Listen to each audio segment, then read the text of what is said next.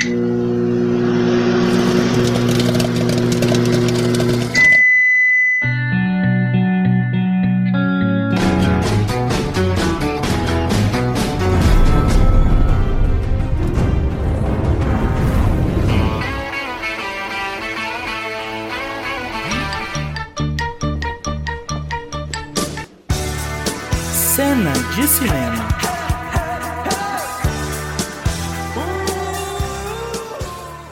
Olá, espero que estejam bem. O programa Cena de Cinema começa trazendo as principais informações do entretenimento audiovisual. Podcast apresentado pelos alunos Ana Januário Martim, Andriele Ferro, Eduardo Antiório e eu, Francis Júnior, da última etapa de jornalismo da UNAER. E como sempre, começamos com a Eduarda Antiório, dando início ao nosso podcast. Roda a vinheta, produção. Cena sem cinema. Com Eduardo Antiório. Oi! No episódio de hoje teremos mais estreias, mas sem cinema. A Netflix revelou no dia 19 de maio de 2021 todas as séries e filmes que serão lançados no mês de junho. Além disso, o catálogo do streaming terá também novos documentários e animes. Entre as séries, um dos destaques está a primeira temporada de Sweet Tooth, com produção executiva de Robert Downey Jr., o conhecido Homem de Ferro. A adaptação dos quadrinhos conta com a história de uma criança metade humana e metade cervo, que tenta sobreviver em um mundo pós-apocalíptico e busca recomeçar a vida com a proteção de um homem solitário que se torna seu amigo. No caso dos filmes, minha Mãe é uma peça será uma das principais novidades. Protagonizado pelo ator Paulo Gustavo, que faleceu no início do mês de maio em decorrência de complicações da Covid, o longa-metragem foi um sucesso nos cinemas brasileiros. No filme, Paulo Gustavo interpreta Dona Hermínia, ela que sempre cuidou dos filhos, mas se depara com o crescimento deles e o confronto começa a existir. Sem trabalho, ela desabafa com a tia idosa. Nos documentários especiais, teremos Sophie, Assassinato em West Cork, que terá estreia no dia 30 de junho de 2021. Esta série sobre crimes reais é baseada no assassinato da francesa Sophie Toscan du Platier, encontrada morta perto da casa onde passava férias. O documentário já está sendo bem aguardado. Além das estreias no Netflix, a Amazon Prime surpreendeu e trouxe o longa Me Sinto Bem com Você, trazendo nomes como Manu Gavassi, Gabs e Vitor Lamoglia no elenco.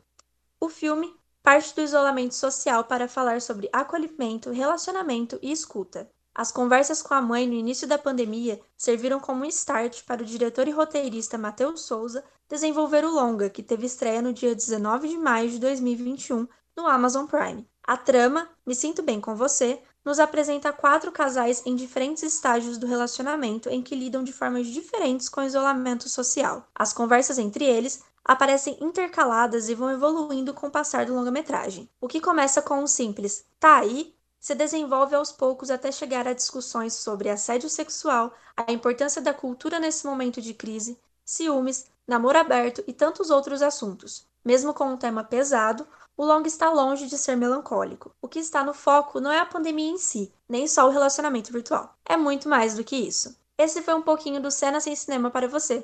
Até a próxima. A Eduarda falou sobre o cinema sem cinema. Já a Andriele Ferro traz a discussão da pandemia nas telinhas e nas telonas. Vem pra cá, Adri.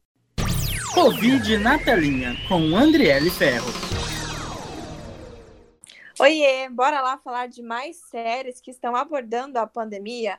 Afinal, esse é um assunto muito importante e que merece destaque na indústria audiovisual. A terceira temporada da série médica New Amsterdam também retrata a pandemia de Covid-19 na rotina do hospital público mais antigo dos Estados Unidos. A temporada mostra toda a equipe lidando com os efeitos devastadores do coronavírus. O trabalho dos profissionais de saúde durante a crise vai ser exaltado. Eu ressalto aqui a responsabilidade da série em tentar refletir a luta e também os sacrifícios que todos esses profissionais estão vivendo na vida real. A produção também fala sobre a saúde mental dos personagens e nos vídeos já divulgados da nova temporada, a gente pode ver que um dos médicos foi infectado. Segundo o diretor da série, essa situação assusta a equipe do hospital e também relembra o tamanho da luta que está sendo enfrentada aqui fora, no mundo real. nós vamos ver muitas máscaras e equipamentos de proteção individual em todos os episódios da temporada, assim como já viemos falando também em Grey's Anatomy e The Good Doctor. A New Amsterdam tem uma temporada já disponível no Globoplay. Agora, uma outra série, não médica, mas que também vai dar um jeitinho de lembrar da pandemia, é a série original da Netflix, You, muito conhecida aqui no Brasil como Você. Caso não conheça, a produção conta a história de um homem perigoso que tem um comportamento de obsessão pelas suas namoradas. E embora a segunda temporada de You tenha acabado deixando os fãs bem curiosos, o roteirista da série declarou que não vai deixar de abordar o coronavírus. Para ele, isso não era uma opção desde o início das gravações. Porém, ao contrário do que já foi falado aqui, até de Grey's Anatomy e This Is Us, que nós falamos anteriormente, a terceira temporada da série vai ser colocada num período de pós-pandemia, mostrando todos os personagens lidando com os resquícios do surto da Covid-19. Então, o principal desafio vai ser dar continuidade aos conflitos inacabados da segunda temporada, mesclando com essa vida após pandemia que nem a gente conhece direito. Lembrando que você é uma série original da Netflix e lá já tem duas temporadas disponíveis. A terceira temporada, apesar de confirmada para 2021, ainda não tem data definida. No próximo episódio, você vai conferir mais séries e entender um pouquinho mais de como é que estão funcionando todas as produções envolvendo a pandemia da Covid-19. Saímos das discussões sobre a pandemia e o cinema e vamos para comida. Quem não gosta de comer na casa da avó? A receita que eu trago hoje lembra muitos dias de inverno e amor. Comida de cinema com Francis Júnior. Olá! O Comida de Cinema de hoje traz um filme que me lembra muito a minha infância, Ratatouille. Título interessante. Qualquer um pode cozinhar. E o mais interessante é que Gusteau parece acreditar. Já a minha ideia é de que culinária é coisa séria. E não, não acredito que qualquer um possa cozinhar. Esse desenho animado, com o mesmo nome do prato francês, tem um espaço muito querido na minha memória. Além de escrever o encanto infantil que acontece na cabeça de um chefe quando cria os seus pratos, ele também mostra o sonho de muitos cozinheiros, que é despertar memórias. Ah, o Gusto tem razão. Ah, hum, ah, hum, que delícia. Cada sabor é único. Comece cortando os vegetais em fatias bem finas e com espessuras de mais ou menos 3 milímetros. Para a berinjela, é importante que a faca esteja bem afiada, porque ela tem uma casca mais resistente. Além da berinjela, corte uma abobrinha média e dois tomates italianos. Corte também um pimentão amarelo, mas antes, retire a tampa e as sementes. Na receita original do filme, eles fazem um molho chamado piperade, que é com tomate e vários tipos de pimentão, mas para simplificar aqui, eu vou usar polpa de tomate ou passata, com meia cebola roxa e dois dentes de alho, tudo bem picadinho. Cubra o fundo de uma travessa pequena com 100 gramas de passata de tomate. Tempere com a cebola, o alho, um pouco de sal e pimenta preta. Agora, vem a única parte trabalhosa dessa receita, que é alternar os vegetais para que fiquem com a apresentação bem bonita, assim como no filme. Primeiro a berinjela, depois o tomate,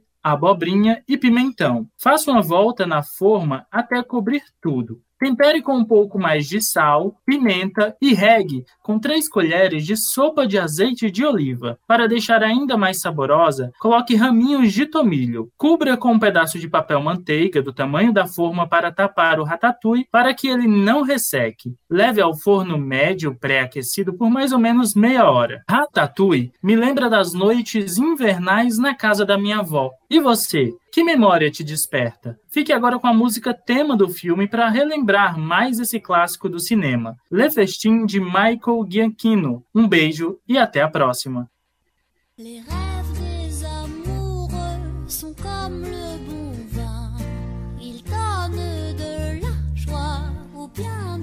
Chagrin.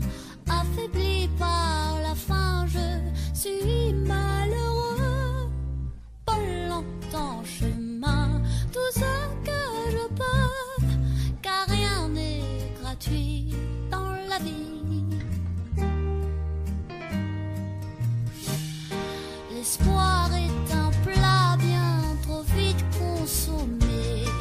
à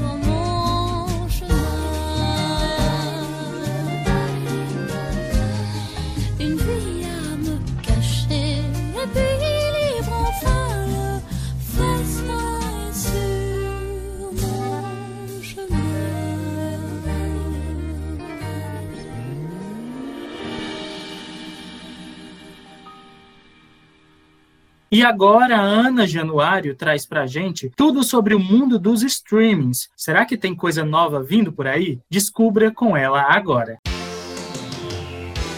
Streaming tá na moda, com Ana Januário Martim. Globoplay é a plataforma digital de streaming do Grupo Globo, lançada em 2015. Em 2020, bateu a marca de 20 milhões de usuários e tornou-se a líder do segmento de streaming no país. A plataforma resgatou os clássicos humorísticos da emissora, como Toma Lá da Cá, Os Normais, A Diarista e as versões clássicas da Escolinha do Professor Raimundo e Os Trapalhões. Foram disponibilizados também episódios da TV Pirata, série de humor que fez história entre 1988 e 1992 na Globo. Além das produções nacionais, a plataforma também anunciou a inclusão das novelas mexicanas Império de Mentiras, Rubi, Amar a Morte e a clássica A Usurpadora, através de uma parceria com a Televisa. Em 2018, estreou a primeira série original da Globo, Além da Ilha, uma comédia de suspense estrelada por Paulo Gustavo e produzida em parceria com o canal Multishow. Estreou no mesmo ano a série Assédio, produzida diretamente dos estúdios Globo, dirigida por Amora Maltner, e a primeira temporada da série Ilha de Ferro, com Maria Casadelval, Cauã Raymond, Kleber Toledo, Sophie Charlotte e um grande elenco. Em 2019, o Globoplay produziu a quarta temporada de Sessão de Terapia, série original do GNT que conta novamente com a direção de Celton Mello. Marielle, o documentário, dirigido por José Padilha, foi a primeira série documental da plataforma.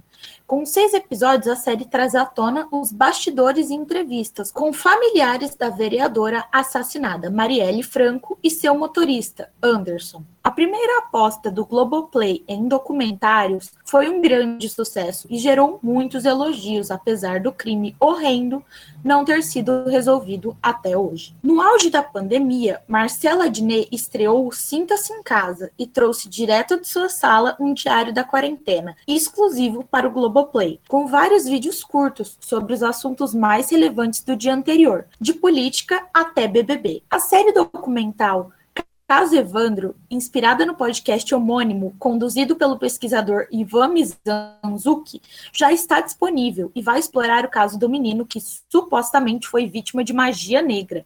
Ao longo de oito episódios, Caso Evandro explora os detalhes do crime com auxílio de reconstituição de cena, 40 entrevistas com envolvidos no caso, materiais de arquivos de emissoras de TV, páginas e páginas de jornais e até as principais acusadas dos crimes deram suas versões do que teria acontecido. Para Mizanzuki, criador do podcast que deu origem à série, Caso Evandro apresenta vários mistérios não resolvidos e um recorte interessante do funcionamento do sistema judiciário e de uma investigação penal. Essa é para quem gosta de produções com essa temática. Esse foi o Cena de Cinema. Espero que estejam gostando do nosso conteúdo. Se cuide, use máscara e álcool em gel e, se puder, fique em casa. Até mais.